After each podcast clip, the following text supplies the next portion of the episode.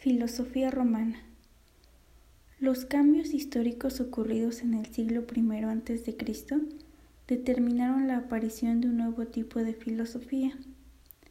Grecia quedó reducida a la provincia romana de Acaya. El oriente se organizó bajo la ley de Roma. En este nuevo contexto, Roma se convirtió en el centro de la vida cultural se puso de moda que los jóvenes romanos estudiaran filosofía en Atenas para responder a las dos preocupaciones prácticas de los romanos, la moral y la política. Pero los romanos no se decantaron por una sola escuela del pensamiento griego, sino que se caracterizaron por el eclecticismo, estoicismo romano.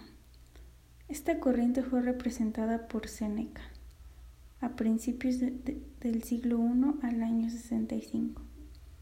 Nacido en Córdoba, fue maestro de Nerón. No compuso tratados, sino argumentos particulares.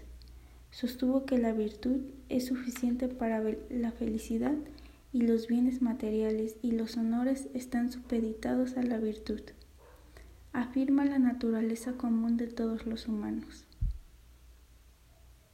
Epicteto, original de Hierápolis, defendió que el bien y el mal no tienen existencia objetiva, sino subjetiva. La libertad interior consiste en el uso del propio pensamiento. Marco Aurelio, el emperador de Roma, se dedicó a la meditación sobre sí mismo.